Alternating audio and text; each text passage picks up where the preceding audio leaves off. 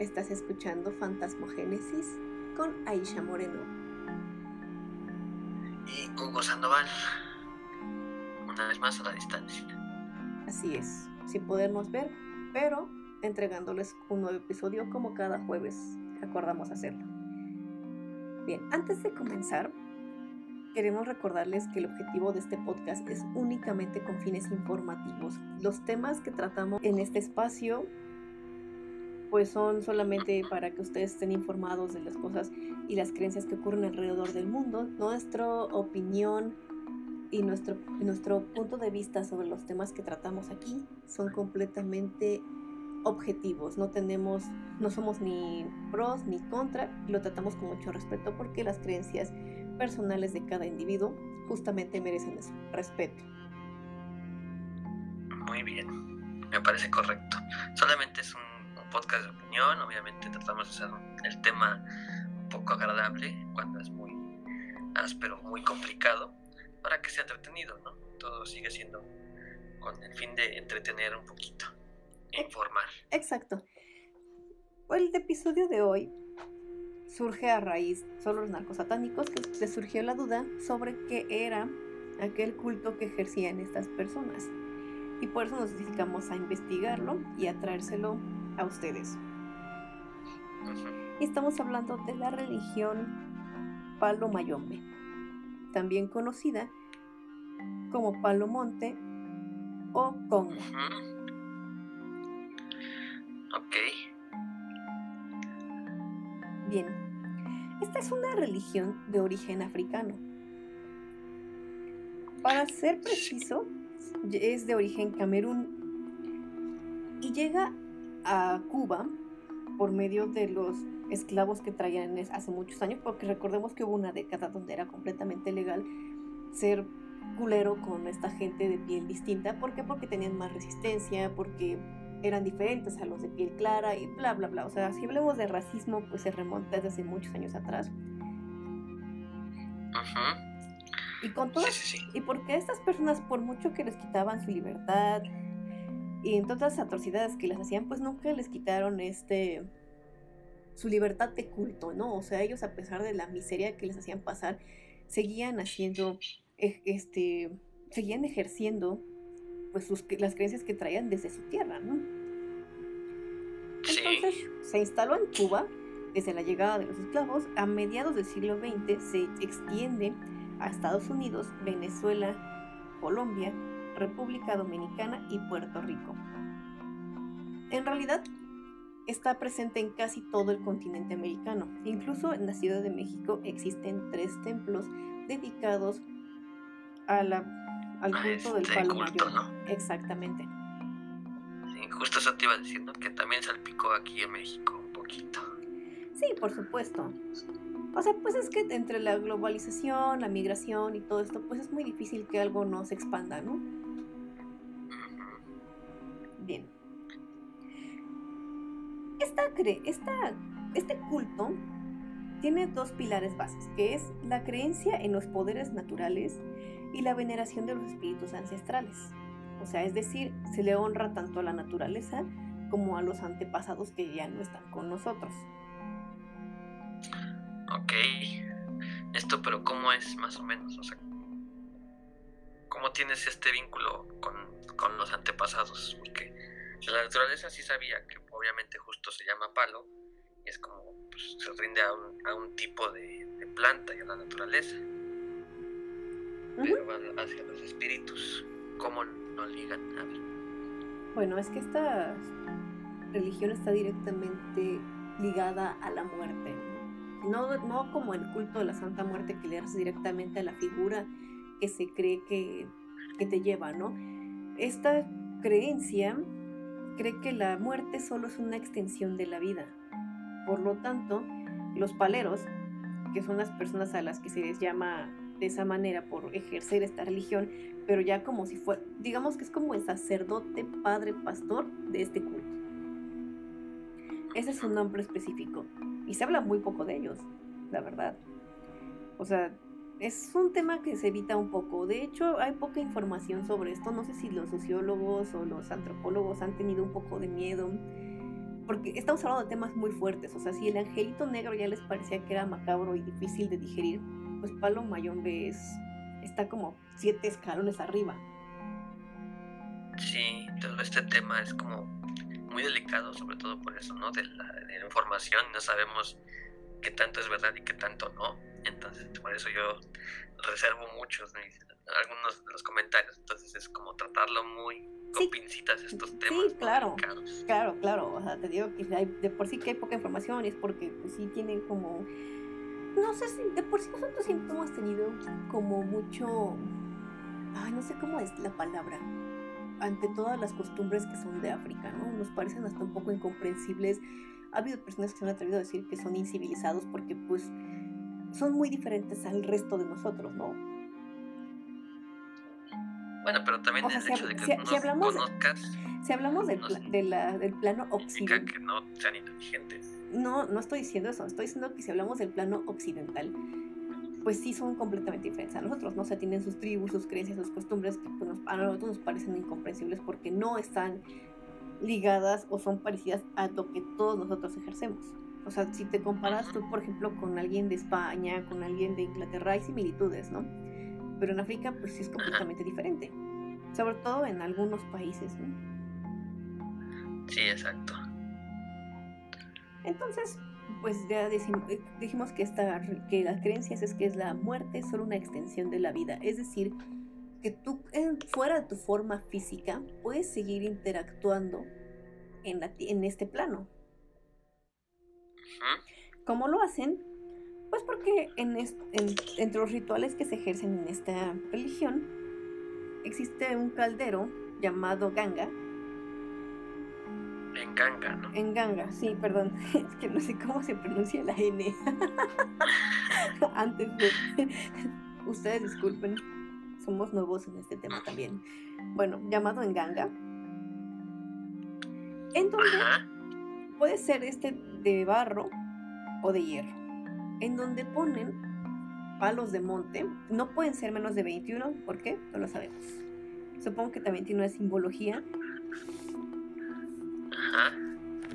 Bueno, y meten palos de monte, hormigas bravas, para que este caldero tenga como pues, la energía, fuerza, tierra del cementerio o de algún lugar donde sucediera algo importante. Sin embargo, no puede ser tierra donde haya ocurrido un asesinato o un suicidio, porque la tragedia trae tragedias. Entonces, pues es como echarte la soga al cuello tú mismo, ¿no?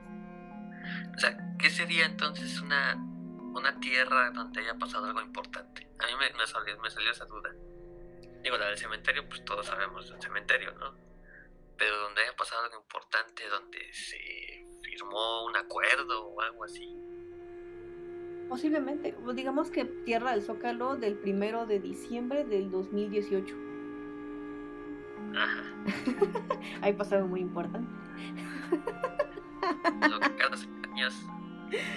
No, cuando se refiere a cosas que a Tierra donde ha pasado algo importante, tiene que ver directamente con ellos, ¿no? O sea, digamos que si hubo un templo ahí, donde también ejercen este culto, entonces toman la tierra y la pueden volver a poner ahí. Ah, ya, ya, ya ya, ya me queda más claro eso. Ajá, o sea, cosas así como más simbólicas. No estamos hablando obviamente de cosas políticas, o tampoco vas a ir a agarrar la tierra de Zócalo del primero de diciembre del 2018, ¿no? Ajá. Pero sí, o sea, sí, sí es importante que si, si sabes de una casa o un terreno baldío donde mataron a una familia o donde alguien se ahorcó y cosas así, no te lo puedes llevar porque te traes las maldiciones a ti mismo. Bien, en, esta, en este caldero también agregan la cabeza de un perro.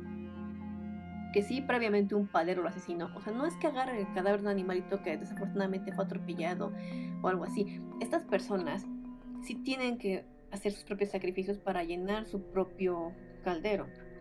El pico de un gavilán, piedras de río o de mar, cadenas y machetes. Todos estos elementos... Sí, dime.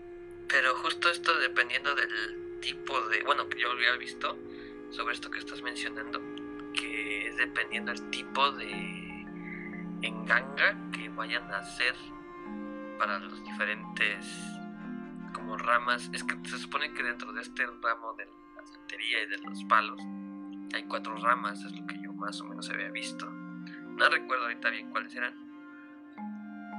Pero sí sabía que había cuatro ramas. Sí, pero los Cada una tenía como sus rituales y unas van unas cosas y en otras van otras cosas. Sí, pero los paleros tienen uno que es como principal, o sea, un altar que se queda ahí de fijo y estos son los elementos que agregan en él.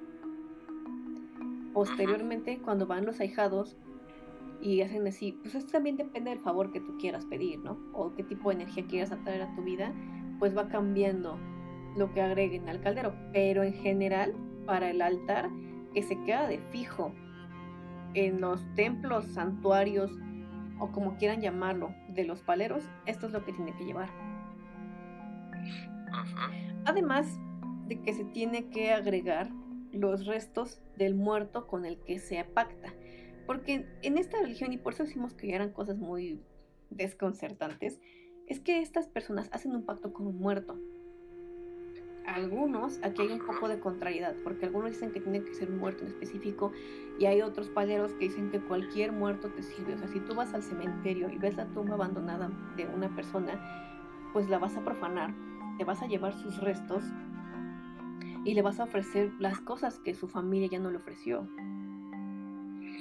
Ah, justo, justo por ahí te va a decir. Exactamente, o sea, le ofreces pues flores, café, comida y las cosas que le gustaban en vida, ¿no? Hay personas que les llevan fiestas, música y todo este tipo de cosas que, que la persona disfrutaba cuando estaba en vida. Pero no nada más es de me llevo los huesos y ya está. También hay todo un ritual para hacer este tipo de cosas, porque no quieres solamente llevarte los restos de una persona, quieres llevarte el espíritu completo. Entonces, después de que profanas la tumba, le tienes que ofrecer algo más, que puede ser sangre humana, mm, degollar un animalito ahí. Y pues es como criar a una persona, así lo describen los paleros. O sea, tú estás llevando a un espíritu para que trabaje contigo, para que haga lo que tú quieras a cambio obviamente de pues de lo que tenía en vida, o sea, de, lo, esas cosas que ya dijimos que se ofrecen como ofrendas. Sí, sí, justo eso. Yo he visto también que, o sea, eso que dijiste de que lo tienes que criar, es como, tú lo tienes que convencer casi, casi para que esté de acuerdo con lo que tú vas a hacer con él, casi, casi, ¿no? Yo entiendo más o menos. Sí, es como... va por ahí. Vamos a poner una manera más tangible, es como una relación tóxica, ¿no? O sea, si tú quieres que la persona haga lo que quiera, pues vas a empezarle a, a hacerlo a tu modo. ¿Para qué? Para que responda como tú quieres que responda. Y a este espíritu con el que se pacta, y por eso es lo que dicen que la muerte solo es una extensión de la vida, porque a pesar de que esta persona ya no se encuentra en su forma física, sigue haciendo cosas que influyen en las vidas de otras personas dentro de este plano. Es decir, tú a ese muerto le vas a pedir trabajo, riquezas, parejas, o sea, lo que tú quieras. Creo que a diferencia de las otras cultos que hemos hablado en este podcast, que es este Malverde, la muerte y el angelito negro, creo que aquí no hay un límite de las cosas que tú puedes pedir y que se te son concedidas. Algunos de las personas que, ejercen este, este culto, que son ahijados y no paleros, Dicen que no siempre recibes lo que esperas, pero sí lo que necesitabas. Ah, no entiendo muy bien esa parte, sinceramente. Me, o sea, me imagino que pues, si tú estás pidiendo ciertas cosas y te llegan otras, pero al final de cuentas sí existe una recompensa por el sacrificio que tú estás otorgando. Sí. Muchos. Hay otra cosa que también parte de esta parte de que tú lo vas a criar y, cuando ya te llevas los huesos y ya lo, metes en tu en ganga, es tienes que hacer lo que te obedezca, porque si él te empieza como a manipular, te puede causar muchos líos, así, así decía. Sí, por supuesto. Si no lo, si no lo a, como adiestras, que te obedezca, te puede ir a jugar en contra. Sí. Es como de seguir ofreciendo en su caldero y tenerlo de cierta manera, que tú tengas el control de la situación. En efecto. Por eso es importante, y esta es la parte en la que los paleros afirman que más laboran, ¿no? O sea, que es lo que más trabajo cuesta, hacer que el espíritu se adiestra a ti. E incluso pues tú los puedes ir como a los niños, ¿no? O sea, cuando un niño se porta bien, ¿qué haces? Lo recompensas. Y cuando un niño se porta mal, ¿qué haces? Lo castigas. Y se dice que estas personas también hacen, es, dentro... Ah, porque es importante recordar, y creo que ya lo mencionaste, que los restos de la persona se agregan al caldero. Entonces ahí lo tienes, no solamente de manera espiritual, sino también física. Y en otras creencias dicen que los hay personas, y lo habíamos dicho en los en el segundo episodio, no más recuerdo de las personas que se adhieren a algunas cosas. Hay, hay espíritus que siguen adheridos a sus restos. Entonces, pues aquí comprobamos, por decirlo de algún modo, que si es así. Ellos están adheridos a sus restos en un altar donde reciben y dan algo a cambio. Yo leí que una manera de recompensarlos es sacrificándoles un animal muy costoso o llevándoles un platillo especial o algo así, porque recordemos que dentro de las creencias mexicanas, que los muertos obviamente no comen porque ya no tienen una forma física, pero se alimentan de la esencia de las cosas, como en el Día de Muertos, que se alimentan de la esencia de los platillos que ponemos en las ofrendas. Y cuando los castigan ponen una tela negra sobre lo que es este el caldero para que no, no pueda ver y se esté así hasta el tiempo que, es necesario y que esté dispuesto a obedecer.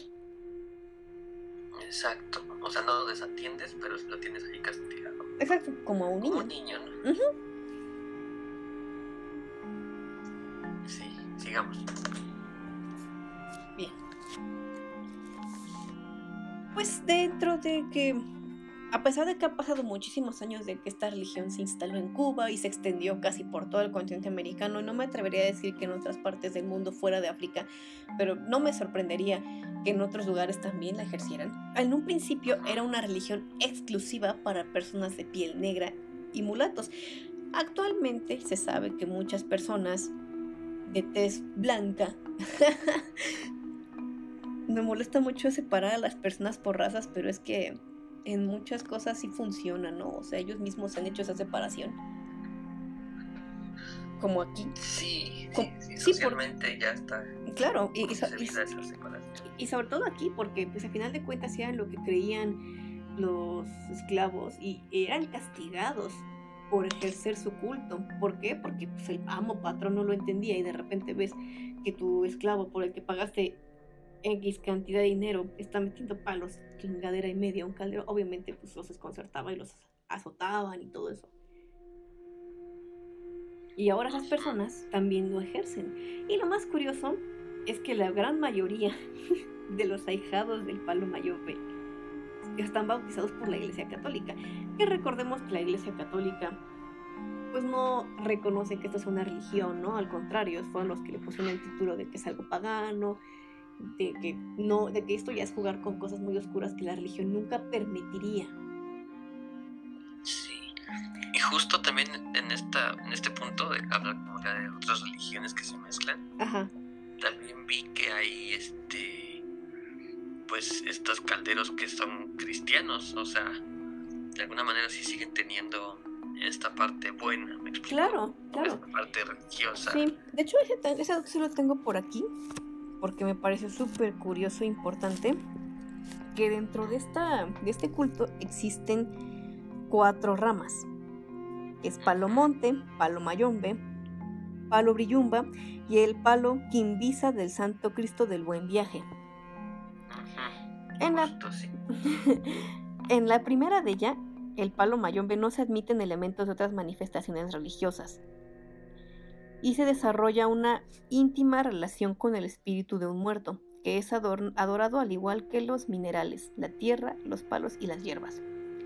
El mayombero tiene como principal fundamento a Enasi siete rayos, que está dentro de un caldero de barro cocido, sellado con tierra y lo acompañan de una prenda más pequeña, conocida como cuyo o lucero. En el caso del palo brillumba, se habla de una vertiente influenciada por la santería y el espiritismo. Sarabanda Ognun es el guía principal de los brillumberos y es el señor de los metales y por eso es que el caldero es de hierro y lleva cadenas, cuchillos y machetes. Ándale, ese es el que ya te había dicho que, que me acuerdo que eran como diferentes. Uno con los palos, los huesos y eso, y este con cuchillos. De metales directamente. Ujú. El palo Quimbisa del Santo Cristo del Buen Viaje, qué nombre tan largo, es la más sincrética de las ramas de la palería. En ella se incluyen ritos de otras religiones como la santería, la sociedad secreta de Ab- Abacua y el catolicismo. O sea que los católicos siempre andan jugando al mejor postor, ¿te das cuenta? Sí, oye, pues no se van a quedar fuera. Al final de los tiempos dicen a ver cuál era el bueno. Pues creo que todo eso que hemos repetido muchas veces y creo que es la salida fácil, ¿no? O sea, yo yo he escuchado mucho de estas cosas porque les recuerdo que yo tengo un, vengo de una familia donde no se practicaba la brujería, pero son muy creyentes en la brujería, ¿sabes? Recuerdo una anécdota que me contaron de una prima lejana que empezó a tener como unos episodios nocturnos muy raros y todo este show. Y lo primero que dijeron es que ya la habían embrujado y a lo mejor tenía un demonio adentro y había que exorcizarla. Y así como de, ¿y no se han puesto a pensar que quizá la morra tiene esquizofrenia? Digo, yo yéndome por el camino de la lógica, ¿no? Exacto. Ahora me entiendes. Sí, sí te entiendo. Y es que también hay cosas que son muy difíciles de creer. de- o sea, porque yo soy creyente, ¿no? Sí creo, creo en Dios, por supuesto que creo en Dios. Creo en este... Una cosa es creer en Dios, otra cosa es ejercer el catolicismo, que ahí sí tengo como un pequeño problema. O sea, no estoy de acuerdo con todas las enseñanzas de las religiones. Pero eso es un tema aparte. Este, yo creo en Dios, creo en los espíritus, creo en los fantasmas, creo en lo positivo, lo negativo, lo malo, lo bueno. Este como... mm, ¿Cómo decirlo? Como equilibrio que tiene la vida, ¿no? De lo bueno, de lo malo. Por supuesto que también con el karma. El karma está muy cercano a mí, o sea, yo hago cualquier chingadera y así en chinga el karma ya me la anda cobrando. Por eso trato de portarme bien. Es muy instantáneo. Sí, unos que les ah, tarda más, pero el tuyo. No, el mío sí está sin chinga. O sea, se cuenta que me burlé de un güey que se cayó de tres cuadras adelante y me porró un pollo el hocico. Así funciona el karma conmigo. Pero bueno, entonces, Debe ser muy divertido. sí, es bien divertido estar conmigo, de verdad. Me pasan muchas cosas. Pero bueno, retomando el tema. Yo me había puesto en mi modo serio y me sacaron, ¿ya ven? Ah, está bien. Bueno, y Bien, hay que relajar un poquito la audiencia. Sí, sí, son temas muy fuertes. Y yo pensaba que, que este podcast iba a ir encrechendo, o sea, que de lo leve a lo más cabrón, pero creo que tocamos un tema que sí es de más- bastante fuerte y no sé cómo nos va a ir con los demás. Seguramente poca madre, pero espero que sigan enganchados para que nos sigan escuchando. Bueno, y en todo eso, yo sí creo en todas esas cosas, pero hay cosas que me cuesta mucho trabajo creer. O sea, que de primera instancia señales a estas cosas que no tienen una ciencia que los respalde más allá de lo que te puede decir la gente, ¿no? O sea, de testimonios que pues también son dudosos, porque como lo hemos dicho muchas veces aquí, cada quien cuenta cómo le fue en la fiesta. Cada quien le va echando un poquito de su cosecha. O sea, en, en toda esta investigación que yo realicé, en ninguno encontré que se tragaran el contenido de- del caldero. Sin embargo, Sí, Ay, sí, creo que creo que yo había visto justo que sí se lo beben. O sea, Pues sí se lo beben, porque los sangre. narcosatánicos lo hacían. la sangre y todo lo que echan ahí en el, el Genge, Oye, pero en Ganga. ya, ya hablando de cosas así que son más científicas, Ajá. ¿cómo no te da una enfermedad horrible estomacal por beberte esos? O sea, ¿estás consciente que estás tomando sangre de un perro que quién sabe dónde chingados estuvo? De un vato que no sabes si estaba acidoso, o sea, en la actualidad no sabes quién tiene sida. Sí, sí, sí, sí, entiendo tu punto, Ajá. pero creo que Y por mucho que... ahí va justo como por lo que decías hace ratito. Cada quien cuenta cómo le va en la feria. O sea, esa es la parte que no te cuentan. No, Yo sí estoy completamente de acuerdo que te tomas esa cosa y te va a doler la panza, te vas a enfermar o te... yo también estoy algo segura de eso. O sea, yo ni siquiera me imagino tomándome. O sea, me cuesta trabajo echarme un licuado con un huevo crudo. ¿Tú crees que me voy a tomar algo que lleva la cabeza de un perro que mataron? Por supuesto que no. Y, y no es que yo esté cuestionando, pero para mí, desde mi punto de vista y ejerciendo mi libertad de opinión, no se me hace chido cualquier tipo de culto que tenga que valerse de la vida de otro ser vivo para funcionar, ¿sabes? O, sea, sí, sí, o sea, entiendo el punto de que sacrificar está mal. Sí, está mal. Desde mi punto de vista, cada vida es sagrada, está aquí por alguna razón y merece un respeto. Esa es mi opinión y por ningún motivo la voy a cambiar, o sea, no me van a convencer de pensar lo contrario. Y lo que más me parece curioso es que las personas, bueno, aparte de que todo se maneja con mucha discreción, yo no ando por la vida gritándole a la gente que soy católica y ni me junto con gente que solamente ejerce la religión. O sea, yo le puedo hablar a cualquier persona y no me importan sus creencias, no me importa qué tipo de persona es conmigo. Y pues obviamente si yo no ando gritando que soy cristiana, este, católica, judía o lo que sea, pues las personas que ejercen estos cultos muchísimo menos lo dicen, ¿no? Exacto, creo que justo en este tipo de cultos es más la discreción. Por supuesto, todo esto... Más que en el cristianismo, catolicismo o pues si es judío, no sé. Ojo, no es ilegal ejercer este culto.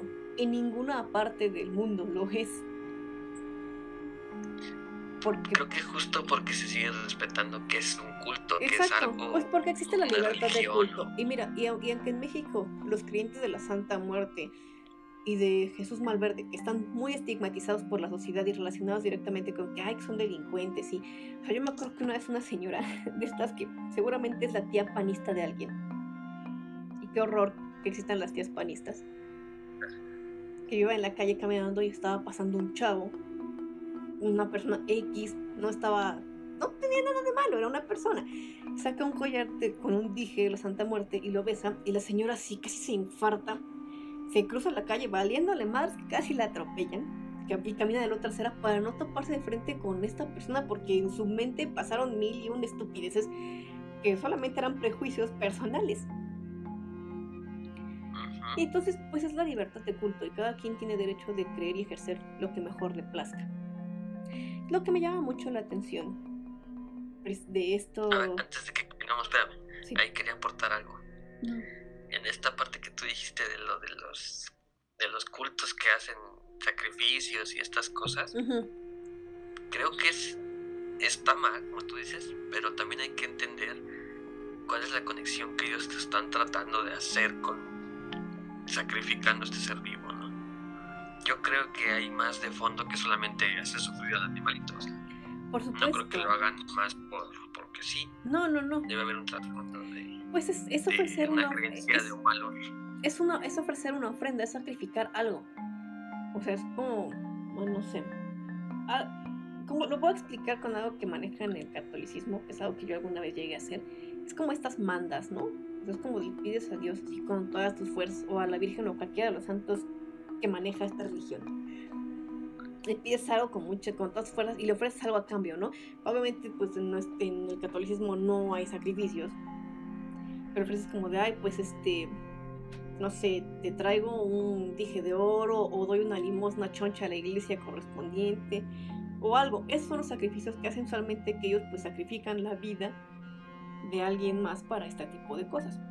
Y es que dentro de la magia que manejan los paleros, es que ellos afirman que han curado a personas de sida, de cáncer terminal, de enfermedades que donde la ciencia ya no puede, es donde entran ellos y hacen este tipo de magia o milagros.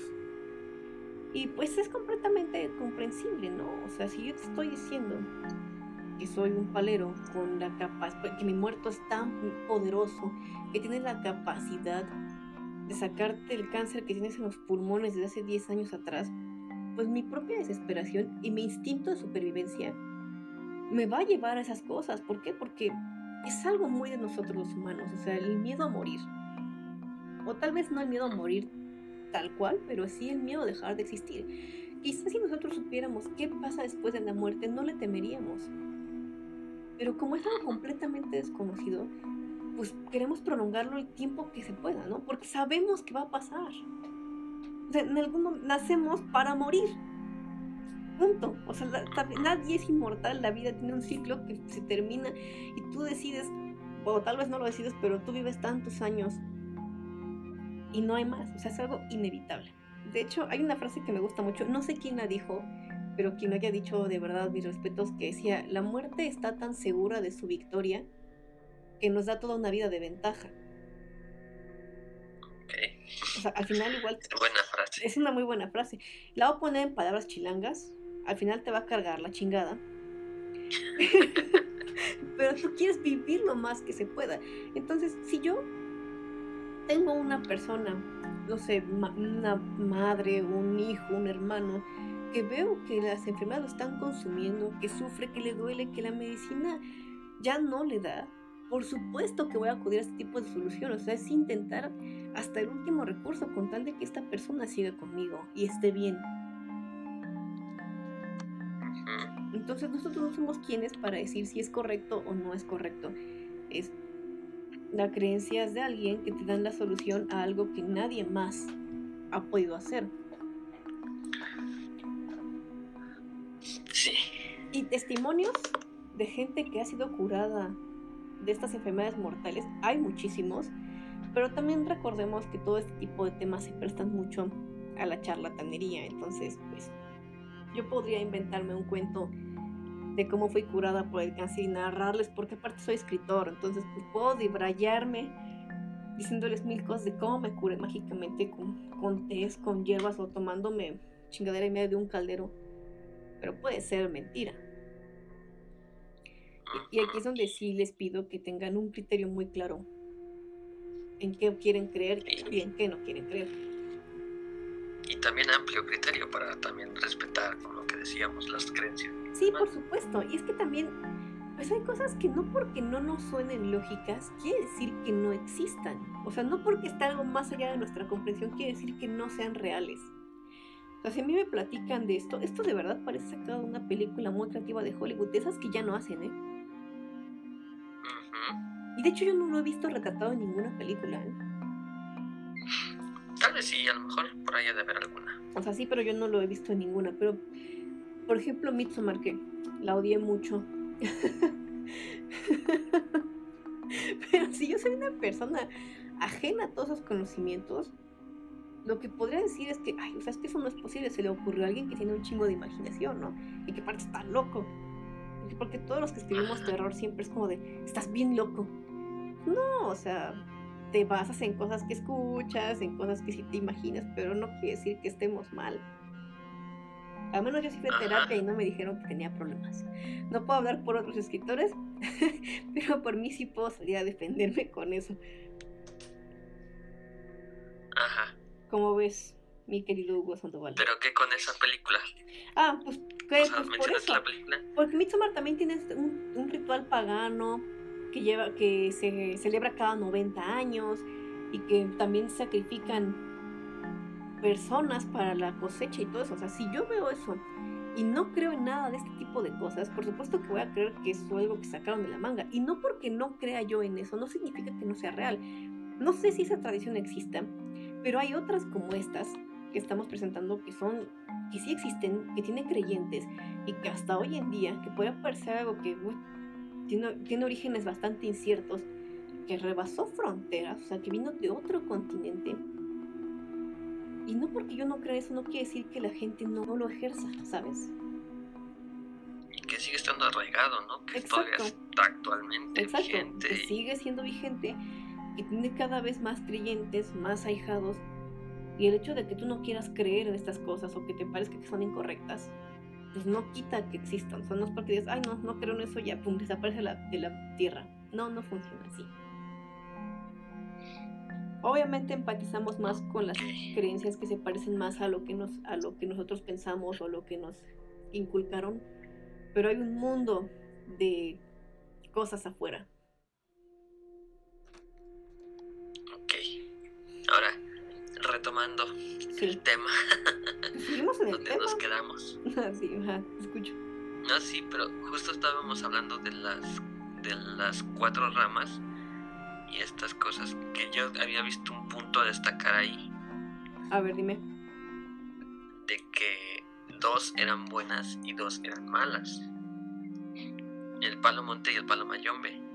Eran, Esas son las dos las malas que se supone que es un 90, 99% de cosas malas y una buena. Pero ¿a qué, La de... ¿Cómo? ¿a qué te refieres con buenas y malas? O sea, de que te ayudan para, para...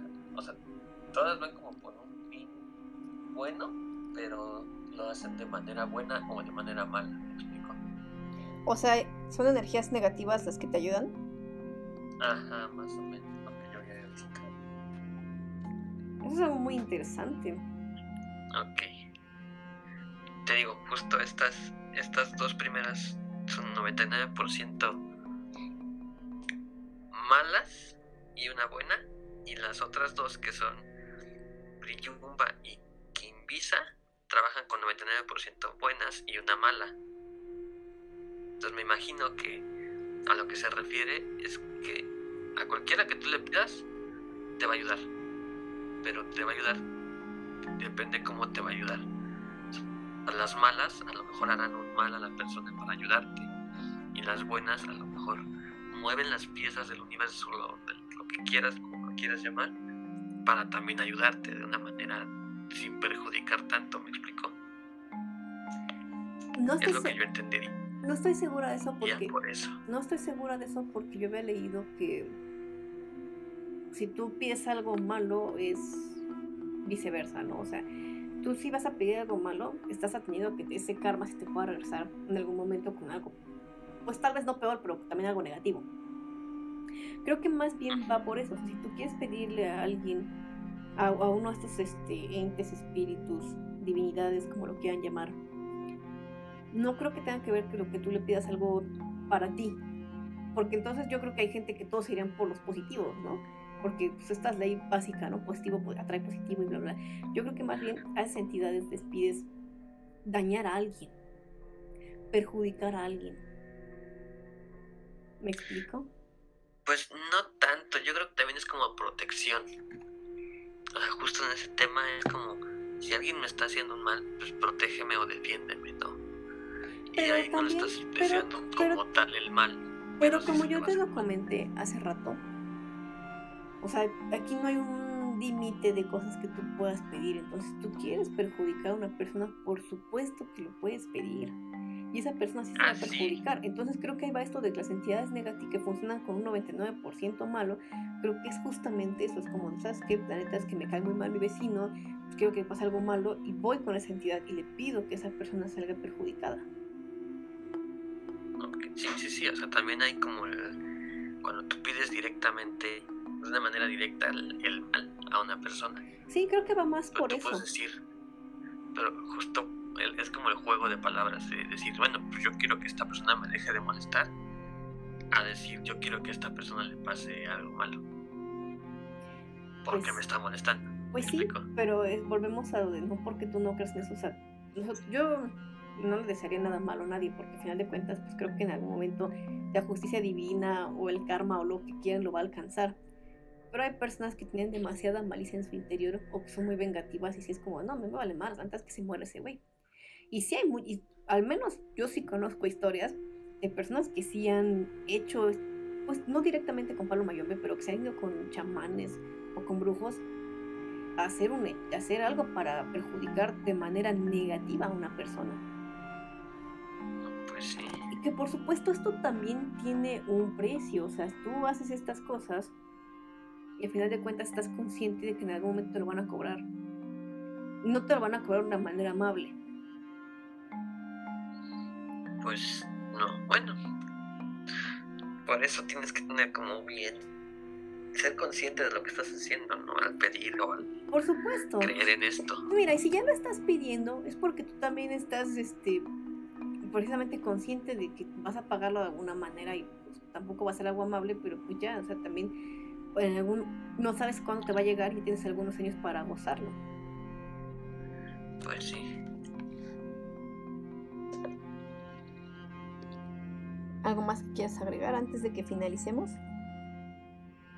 No, ahorita no. Creo que este tema nos da para una segunda parte. Creo que nos queda mucha información fuera. Pero sí, ya se nos acaba el tiempo casi. sí, creo que también nos da para otro episodio más. Este, pues será hasta la siguiente semana. Por lo tanto, ahorita los dejamos reflexionando. O sea, piensen también en que este es un podcast informativo y ya conocen una nueva cultura religiosa. Tómenselo con calma. Igual, lo mismo que les decimos cada semana. Si ustedes saben algo, quieren compartir información del tema, ahí están las redes sociales, que son es nuestro Facebook como Fantasmogénesis. En Instagram nos encuentran como fantas.mogénesis. Ahí me encuentran en Instagram como a.morbid. Y a mí me encuentran como. Espérame. Hugo-Santoval de 2. Bien, esto fue un episodio más de Fantasmogénesis en un modo pues no tan serio, pero menos relajado que en otras ocasiones. Espero que lo hayan disfrutado. Nos Las risas no faltaron. Pero hubo menos, hubo menos. Sí, Bien, nos despedimos, nos estamos escuchando la siguiente semana. Chao, chao.